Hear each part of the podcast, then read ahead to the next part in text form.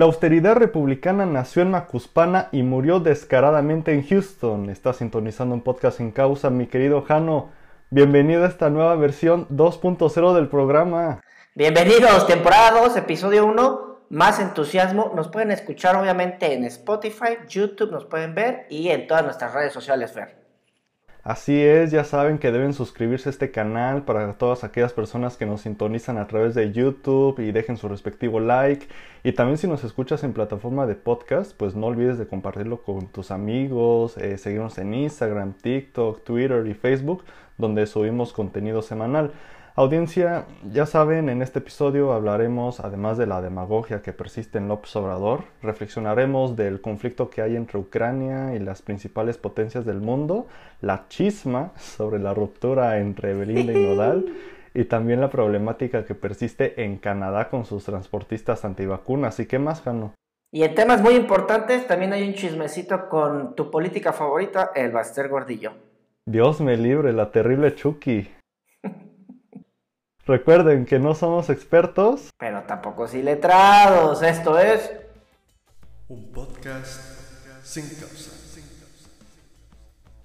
Audiencia, AMLO padece de sus facultades mentales, hay que decirlo. Como ustedes ya sabrán, si es que no viven debajo de una roca y le han recargado sus 50 pesitos semanales a su teléfono celular tal y como su servidor le hace, el pleito casado entre el presidente de México Andrés Manuel López Obrador y su némesis desde 2019 Carlos Loret de Mola ha ido escalando desde hace dos semanas cuando el periodista en su noticiero de Latinus expuso una lujosa propiedad en Houston, Texas, donde habita su hijo José Ramón López Beltrán en compañía de su esposa. La novedad en este asunto se da cuando el pasado 13 de febrero horas antes de ponerle nombre al chiquito, ya saben de lo que estoy hablando, no se hagan. K-Partners, supuesta empresa donde trabaja López Beltrán, dio a conocer un comunicado aclarando que este individuo está involucrado con ellos y sus alianzas laborales se han dado desde hace aproximadamente poco más de tres años.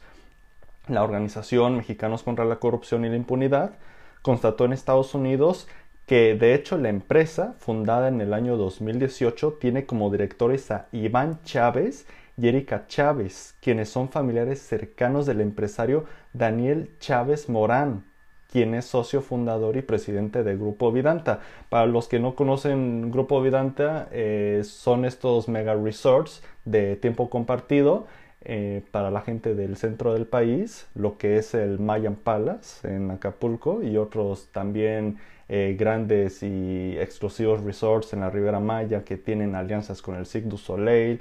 Y pues bueno, Iván es el hijo de Daniel Chávez y se ha desempeñado como vicepresidente de la compañía de su padre. Aquí lo interesante, Jano y audiencia, es que se ve a todas luces que montaron información de la nada para proteger al hijo de AMLO y manchan la imagen del grupo telero que ya de por sí tiene una participación importante en la construcción del tren Maya, al ser el señor Chávez asesor clave para la administración de la 4T. Y como ya sabemos, en las últimas mañaneras, Obrador ha puesto al público los supuestos ingresos del periodista Loret, siendo este mecanismo ilegal por parte de las autoridades competentes. Eh, para mucha gente es un abuso de poder las acciones que el presidente de la República ejecuta para denigrar la profesión de las personas involucradas que estampan las investigaciones más turbias que suceden dentro del Palacio Nacional. Pero a todo esto, ¿qué es lo que piensas, Carlos, al respecto? Salieron unas noticias interesantes, Fer. La primera es que el día, en estos días salió que el INE eh, no va a publicar los ingresos de este periodista. Eh, se me hizo muy todos sabíamos y se le dijo al presidente que no iba a poder pasar esto, e igual manera eh, quiso hacerlo público y no le salió su chistecito. También hay que decirlo que después de más de 700 mañaneras, los periodistas también están hartos de la violencia hacia su profesión, de los asesinatos que ha habido y de esta poca libertad de expresión y no tuvieron preguntas y tuvieron que terminar antes su mañanera y esto no le gustó nada al presidente. También hay que mencionar del grupo Vidanta que ha recibido más de 100 concesiones y licencias y permisos, de los cuales le ha ido muy bien, como en el caso de Rivera Maya que dijiste, Nuevo Vallarta y en Los Cabos. Ahora, Fer, por favor expresa la preocupación que tenemos muchos mexicanos, y preocupación es una palabra que se queda corta, de esta nula libertad que tenemos de expresión que se siente en nuestro país y cómo cambió el presidente de ser una oposición y ahora ser nuestro dictador, hay que decirlo. Sí, tiene principios de, de, ser dictador y poco a poco lo está demostrando con estos poco más de tres años que lleva de gobierno. Y fíjate, yo creo que no somos los únicos, pero personalmente como ciudadano mexicano me preocupa que este personaje senil tiene un rencor enorme contra personas y organizaciones que no se sabe el daño irreparable que le han hecho como para atacarlo sin tregua desde su silla presidencial. Eh, lamentablemente este viejo cínico, en lugar de ponerse a trabajar y ordenar al país a través de sus millones de servidores públicos que están a su disposición, prefiere pelearse como bufón chiquito con reporteros y amenazarlos con divulgar sus ingresos, existiendo problemas severos en materia de seguridad a nivel nacional, como lo es el caso del narcotráfico en Michoacán, que tiene detenida la exportación de aguacates a Estados Unidos, quienes son nuestro principal socio comercial, se pone a discutir estupideces que no son acorde a la función de un presidente ejemplar. La verdad se parece tanto a Donald Trump cuando atacaba a los medios que no estaban de acuerdo con sus posturas en la Casa Blanca y tanto que lo detestaba, tanto que lo criticaba eh, públicamente cuando eh, publicó López Obrador un libro que estaba, eh, bueno, ahí decía lo que pensaba de Donald Trump y se convirtió en verdad en lo que juró destruiría. Y yo creo que aquí hay una parte muy importante que debemos de considerar. López Obrador debe dejar de perseguir y maldecir personas que no piensan como él y ponerse a trabajar en todas las promesas de campaña que no ha podido lograr en su administración. México está sufriendo una severa crisis económica social que se ve reflejada en las tarifas de los servicios básicos, la gasolina, la canasta básica, los servicios de salud pública, el alza en las casetas y los ingresos per cápita de las personas empleadas. Si bien muchas circunstancias se menospreciaron por la maldita pandemia, no es excusa para no salir adelante como el gran país que somos. Estar atacando a periodistas por hacer su trabajo y denigrando su calidad profesional solo es muestra de la escasa calidad humana y falta de valores que se supone el mandamás de este país debe de tener para ser ejemplo a seguir de la sociedad mexicana. Su discurso de austeridad ya caducó con las acciones de su familia, quienes lo están llevando al deshuesadero político en un intento de demostrar que se puede gobernar de distinta manera y no sabe cómo taparlo. Para terminar, Fer, también hay que decirlo que cuando salió el comunicado para en la defensa de su hijo, eh, ese mismo día se publicó su página web del grupo. Entonces hay tantas eh, acciones. Me gustó esa frase que dijiste, que lo están llevando al desguazadero político. Se está destapando mucho de este gobierno y al que quiera verlo, el que no, que siga con los ojos tapados. Así es, y es lamentable que hablemos así de nuestro presidente, porque creo que es la primera vez en nuestra historia moderna que sucede algo así con el máximo comandante de, este país y sí es algo que nos debe de preocupar y sobre todo ocupar como ciudadanía. Pero cuéntanos, Jano, eh, ¿nos quieres hablar acerca del conflicto que al parecer está más latente entre Rusia y Ucrania, no? Así es, Rusia contra Ucrania. No, no es un partido de la Eurocopa, es... son los principales... sería mejor, ¿no? Que fuera eso. si me dicen qué prefieres, veo ese partido un poco aburrido. Son los principales actores de la posible Tercera Guerra Mundial. Así es. Eh, como se como podrán saber, distintos actores políticos han intentado detener y generar la tregua. Eh, lo hizo con anterioridad el mandamás francés, Macron, donde platicó con los dos actores políticos en estos esfuerzos, en estos esfuerzos diplomáticos para intentar evitar un conflicto armado. Así es, en el pleno 2022. Por su parte, esta semana le tocó al canciller de Alemania, Olaf Scholz, quien aterrizó en Kiev para hablar con el presidente ucraniano Volodymyr Zelensky, espero decirlo bien, quien le contó sus penas y le dijo lo angustiado que están, por favor ayúdenme, porque en cualquier momento los 10 mil, no, ¿cuál 10 mil? 100 mil soldados que esperan en la frontera ataquen. Después de esta fructuosa plática también viajó a Moscú para verse con Vladimir Putin, quien parece ser, entre comillas, las estoy haciendo aunque es audio, está en la mejor disposición para hablar como gente civilizada. Pues sí, este conflicto la verdad está escalando. E igual Estados Unidos tiene una participación muy importante. Ya ves que Estados Unidos es el... ahí el negrito en el arroz. Ahora sí que el invitado no deseado en el que si no pide su opinión se mete de todos modos. Y yo creo que este conflicto, además, bueno, yo lo considero como propaganda política. No sé ustedes, audiencia, Jano, personalmente, cómo lo veas, pero sí es algo que en redes sociales está dando mucho de qué hablar. Eh, sobre todo he visto últimamente cómo los ucranianos, al no tener eh, tantas armas eh, entre sus ciudadanos, están literalmente improvisando en campos como de batalla, por así decirlo, entre la nieve y todas estas tormentas invernales que están ahorita por allá en esos momentos. Eh, cómo están literalmente simulando como si ellos tuvieran un arma en su poder, una ametralladora o algún otro tipo de calibre y tratar de cómo se defenderían si es que Rusia llegara a invadir su territorio aunado a todas las tropas estadounidenses que igualmente ya están desplegando poco a poco. Pero pues ojalá y nada más quede en algo agridulce para esa zona y que sobre todo Estados Unidos, eh, la Unión Europea y sobre todo el presidente Vladimir Putin en Rusia pues recapaciten, ¿no? ¿Tú, ¿Tú qué piensas al respecto? ¿Crees que esto vaya a seguir escalando o si va a haber eh, alguna pausa o a lo mejor si algún tratado definitivo en el que se diga ya, hay que dar treguas.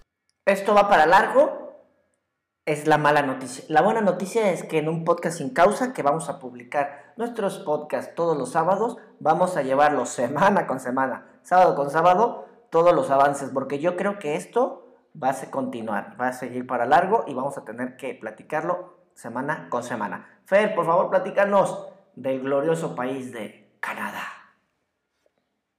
Claro que sí, pues ya saben, Canadá, que es la nación que vio nacer al hermosísimo Ryan Gosling e inventó la megapantalla IMAX que nos permite ver al deslumbrante Ryan Gosling.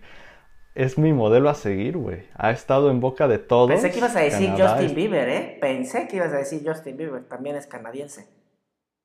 También es canadiense, al igual que este Drake, ¿no? El rapero, me parece. Así es. Pero bueno, tu modelo a Pero pues es mi modelo a seguir Ryan Gosling, porque la verdad soy muy malo cantando y pues Justin Bieber tiene otro tipo de belleza del cual yo no comulgo.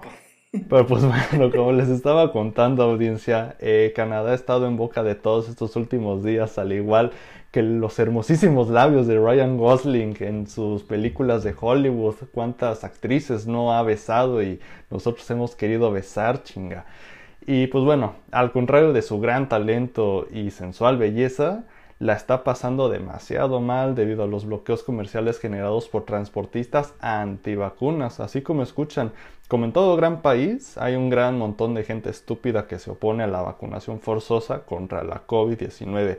Y es que son, chéquense, 2.200 millones de dólares los que se han perdido entre Estados Unidos y Canadá por haber cerrado tres cruces fronterizos por parte de manifestantes que quieren erradicar las restricciones que el gobierno ha impuesto por la pandemia. Parece fácil acatar órdenes de salud pública para la prevención del coronavirus, como lo son portar cubrebocas, no saludar de mano, usar gel antibacterial, pero lo increíble es que miles de ciudadanos se niegan a seguir las recomendaciones sanitarias pues para muchas personas representa una violación a sus derechos, que se me hace patético eh, a estas alturas, e inclusive hay quienes se atreven a decir que la vacunación es un gran distractor del nuevo orden mundial para la manipulación de masas. Y la verdad suena demasiado estúpido para ser verdad, pero desgraciadamente para el país de la hoja de maple es una cruda y nada dulce realidad. Justin Trudeau, quien es el primer ministro de Canadá, ordenó esta semana un estado de emergencia por los severos impactos económicos y sociales que esta rebeldía ha causado. Sin el uso del ejército y como gente civilizada, los camioneros se han retirado poco a poco de los principales puentes, pero en la capital Ottawa las manifestaciones se han intensificado al igual que los enfrentamientos entre grupos policíacos y ciudadanos manifestantes que van a pie o en sus vehículos particulares. Personalmente se me hace increíble que todavía exista gente que después de ver a millones de personas morirse y otras más hospitalizadas no comprenden la gravedad del asunto internacional con este virus catastrófico. ¿Tú qué piensas, Jano, del comportamiento de este grupo de gente y la situación en particular? Lo cerraste muy bien. Después de ver las consecuencias de esta gran pandemia, es increíble que hay gente que todavía tiene una opinión. Lo que voy a decir es, creo que la gente tiene derecho a decidir sí o no. Permíteme, Fer, te agarro del brazo, permíteme. Pero lo que sí tienen que tener y lo que tienen que saber es que si deciden hacer eso, se atienden a las consecuencias laborales. Porque ahora, ¿cómo van a ser transportistas de un país a otro donde pueden tener un riesgo de salud más alto? Pueden ser eh, proveedores de virus de país a otro. Ahí es donde la gente no lo entiende. Y además, el costo de salud de un país, de atender a alguien desde casa con un medicamento, cuando ya tienes vacunas, donde los riesgos son menores, a cuando quedas intubado y no sabes si vas a sobrevivir. Entonces, ese es el verdadero problema es increíble que no solamente pasa en México, ¿no? En todos los países, que sea de primer mundo, hay gente que pone en riesgo su vida por tener sus ideales. Así es, yo creo que viendo todo el panorama y respetando obviamente la creencia, ideología y también situación política social de cada persona en el mundo, no solamente de Canadá, pero para mí la solución más fácil a todo esto es, ok, no te quieres vacunar, adelante, solamente que vas a venir a alguna dependencia de gobierno a firmarme un papelito que yo, ciudadano fulanito de tal, me, me comprometo y estoy dispuesto a no vacunarme y en caso de alguna situación de emergencia eh, no recibiré eh, asesoría médica o servicios médicos públicos gratuitos. ¿Por qué? Porque hay muchas camas de hospital que se están empleando para el tratamiento de estas personas que tienen el virus y en, en, vez de que hay mucha gente que por ejemplo padece de alguna otra enfermedad o que necesita ser operada de emergencia y se les están acabando las camas por culpa de estos individuos que literalmente están utilizando estos espacios del hospital para poderse tratar y muchos son necios porque no se han puesto la vacuna. Y además, no nos vayamos lejos, aquí en México la mayoría de la gente que está hospitalizada, más del 80%, es porque no se ha vacunado. Entonces, toda la gente que no se ha puesto la vacuna, que no sé por qué es una teoría conspirativa masiva en la cual piensan que hasta con las antenas 5G nos van a a controlar y que mira, chécate si se me pega la cuchara este, de, metal o de plata en el brazo. Se me hace la verdad algo verdaderamente estúpido, algo muy cavernícola, sobre todo por eh, en la sociedad en la que vivimos. Es el año 2022 y es increíble que mucha gente siga creyendo en esas estupideces. Pero si a mí me lo preguntan y yo les estoy respondiendo, eh, sí, yo haría eso. Ok, no te vacunes, pero en caso de que te pongas grave de salud a causa del virus que adquirió tu cuerpo, pues no vas a tener eh, derecho a asesoría médica pública. Si tienes tu seguro privado, pues adelante, vete a un hospital privado de tu preferencia. Pero el gobierno no se va a hacer cargo de ti y estar este, gastando dinero en una persona que estuvo como necia por no querer usar mascarilla y mucho menos vacunarse. Es una situación complicada, eh, es un país con bastante apoyo de salud. Veo muy complicada esa, esa solución porque cuando una persona está en esta situación es cuando más se queja del gobierno y cuando más lo necesita es un suicidio político muy complicado, lo veo, pero vámonos a noticias más bonitas, porque el meme de la semana fue que en el chismecito que lo haremos después nos hizo no creer en el amor. Esta historia de princesas, de cuento de hadas, nos hace creer de nuevo en el amor. El Baster Gordillo se casó con un flamante príncipe muy joven en Oaxaca y todo fue perfecto. Se vieron en videos muy enamoradillos. Pero bueno, la noticia que yo quiero decir es que aprovechó los focos mediáticos para avisar que ya tiene intenciones de volver a la política. Así es, la maestra, que no bastó para ser viral en ese tema, ahora advirtió a la sociedad mexicana que regresará a la grilla política. Así es, remató con un genio y figura, remató con un genio y figura hasta la sepultura. Hasta además aprovechó para decir que está decepcionada del gobierno de AMLO, que no, ya que según ella el palacio Llegó al palacio con toda la ilusión de muchos mexicanos, pero no encontró la forma de materializar sus promesas. Así que, como Toy Story, viene la segunda parte, la maestra el Buster Gordillo, y como el podcast sin causa, regresa para una segunda temporada. Qué horror, la maestra Reloaded, pero en versión 5, 6 y lo que le sigue, güey, qué horror. Como si dices, Jano, el amor no deja de ser pero lamentablemente esta señora que le ha hecho mucho daño al sistema educativo del país, eh, quiere, tiene todavía sus intenciones a sus setenta y tantos años de regresar a la vida política, a la vida pública, eh, quién sabe si siendo eh, de la bancada de algún partido, ahí nada más en la política, o si en realidad tenga sus intenciones de volver en el sector de la educación pública, que la verdad es algo desastroso. Y la verdad no es que aplaude lo que hicieron estos manifestantes en su boda, pero también hay que entender el hartazgo y sobre todo la incomprensión social que han tenido estas personas. Y esta señora que se le ocurre ir al pleno centro de Oaxaca derrochando a su boda, derrochando dinero y sobre todo Oaxaca, donde es, una de las entidades donde se concentra eh, un mayor porcentaje de maestros sindicalizados, tanto de la CENTE con S como de la CENTE con C, es algo verdaderamente inaudito. Yo creo que es una irresponsabilidad de ella, pero también es una provocación. Ahora sí que ella, por ella misma y su boda, incitó al odio para que ocurrieran estas cosas en su boda. Sí, la realidad es de que es un acto político y que demuestra el quiere demostrar el poder que tiene. A ver, Fer, por favor, hay que cerrar el podcast con una noticia más ligerita, que no sea política, cerramos con chismecillo. Pues mira, lo, lo del Vester fue política celebrité, como de, también de la revista Hola o de la revista Caras. Pero afortunadamente no todo es política en la vida.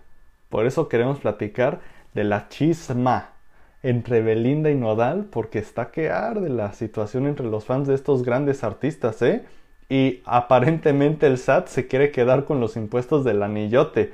Y para los que no estén enterados o les valga reverenda madre, no los culpo, eh, la separación entre los cantantes mexicanos que se dio a conocer a través de sus respectivas redes sociales ha desencadenado una serie de peticiones y teorías sobre las causas que desató que estos tontitos tortolitos cortaran. Y como la mayoría sabe, esta exparejita era un modelo a seguir para la industria del entretenimiento, pues Cristian Nodal le regaló a su disque prometida un anillo con un valor superior a los 50 millones de pesos. Así es, 2.5 millones de dólares. Y pues la Zapito le habría bajado el sol, la luna y las estrellas para conseguir lo que ella quisiera. Y pues varios medios también calculan que son alrededor de 100 millones de pesos los regalos que la famosa cantante recibió por parte del embobado sonorense durante este, estos que fueron como un año, dos meses o, casi el año más o menos de noviazgo que lo dieron a dar públicamente, pero la verdad no sé tú Jano qué piensas, eh, tú igual que llevas eh, con tu novia, un saludo, eh, para, ahora sí que varios años de relación, tú teniendo ese poder adquisitivo o teniendo el dinero de la disquera para la, para la cual trabajas, ¿harías esa serie de gastos que para mí son innecesarios? O a lo mejor porque al día de hoy soy un simple terrenal y no sé de, este, de esta cuestión, ahora sí de este, exclusivas eh, cosas que se adquieren por parte de los mega ricos. Bueno, para responder tu pregunta, eh, la realidad es que no he gastado esa cantidad en regalos a mi novia, para que quede asentado, creo que era importante decirlo. Y la realidad creo que salió un chismecillo que que le pidió un préstamo la Zapito y que se lo negó. Y entonces ya en sus redes sociales este, dijeron que ya iban a cortar. Hay que decirlo que hace unos meses, muy poco tiempo, habían borrado sus fotos de redes sociales, el cantante, y que habían eh, terminado, ¿no? Parecía más como un troleo y, y también estar eh, sin darle la información a los medios de comunicación. Por otra parte, lo único que yo voy a opinar, porque no sé qué pasó en su relación y cada quien gasta lo que quiere en sus relaciones, es que el cantante me tuve que investigar en Wikipedia, tiene 23 años, así que tiene toda la vida por delante y a esa edad no creo que puedas encontrar el amor. Es lo que yo voy a opinar de este tema sin importancia, pero para cerrar ligerito. Sí, caray, yo la verdad es que pienso que todo esto es un montaje armado por parte de los managers, porque si hay mucha gente que está detrás de todo esto, aunque pareciera que la parejita es la organizadora y coordinadora de su vida, de cada vida de ellos, la verdad es que es mucha gente la que tiene intereses de por medio, sobre todo con los medios de comunicación, con las disqueras, eh, con productoras de cine, etc. La industria del entretenimiento saben que mueve no millones, trillones de pesos, por, al, menos aquí en, México, en Estados Unidos ni se diga, eh, el mayor este índice de, del PIB de Estados Unidos proviene de la industria del entretenimiento, no viene de la industria automotriz o del campo, viene del entretenimiento. Por eso Estados Unidos es el Big Brother es un mega showroom, es literalmente la casa, los pioneros del entretenimiento a nivel mundial. Igualmente estaba viendo que sus asesores, tanto de imagen como también eh, gente que ha trabajado cercana al artista Belinda, han querido responder diciendo que no regrese ese anillo de 50 millones de pesos a Nodal que anillo este, recibido, ya, este, anillo quedado, no sé cómo va el refrán, la verdad eh, no, me puse a indagar eso, pero igual estaba viendo que Cristian Nodal adquirió ese anillo en Estados Unidos y que por haberlo adquirido no tiene por qué pagar la cantante Belinda eh, impuestos por los 50 millones de pesos que, es el valor aproximado del anillo, porque hay un convenio entre Estados Unidos y México para que este tipo de cosas no existan. Si el cantante lo hubiera adquirido eh, en territorio mexicano, sí, está obligado quien tenga la posesión del anillo a pagar impuestos, pero en este caso, como lo adquirió en Estados Unidos, eh, está exento de impuestos, pero sí es algo que literalmente yo considero que más que nada Nodal puede abarrotar más un eh, estadio azteca, un foro sol, que la misma cantante Belinda que últimamente no ha sacado tantas canciones como Nodal, pero sin duda alguna sus próximos álbums van a estar en posiciones récord y va a ser de lo más hablado no solamente en México, sino en toda la comunidad hispanohablante. Creo que en un episodio futuro podemos hablar de el manejo de Creo que no. Pero no llores, Jano. No, es que sí me pongo un poquito sentimental. No, por ejemplo, quería relacionarlo con el tema de las Kardashian, que hablan que todas sus relaciones son manejados por su madre, que todo tiene un interés monetario y económico, en el cual sus relaciones se basan a lo que con la gente que quieren hacer negocios, con el público en general y cómo se ha modificado, ¿no? Me parece que aquí en un futuro lo sabremos, sí, también acá están haciendo su luchita para ganar esos poquitos millones que están, que están manejando. Fer, muchas gracias por regresar a una nueva temporada de Un Podcast sin Causa. Así es, nueva modalidad y espero que nos sigan y nosotros tal cual como Belinda y Nodal ya nos vamos. Y recuerden seguirnos en nuestras redes sociales si es que nos están sintonizando en YouTube, recuerden suscribirse, darle like, eh, dejen su respectivo comentario acerca de lo que piensan de estos temas que estuvimos platicando, qué otros temas les gustaría que tocáramos en los próximos episodios. Recuerden que cada semana, cada sábado, nosotros estaremos con ustedes en YouTube, plataformas de podcast, recuérdenlo, Spotify, eh, Apple Podcast, eh, Google Podcast y también en nuestras redes sociales eh, subimos contenido semanal, tanto en Instagram, TikTok, Twitter y Facebook. Y pues como siempre, Jano, eh, un gusto estar aquí contigo en esa nueva, este, modalidad de un podcast sin causa. Y pues nos estaremos viendo la próxima, ¿no? Hasta la próxima semana. Que estén muy bien. Hasta luego. Cuídense, outsiders. Nos vemos, audiencia.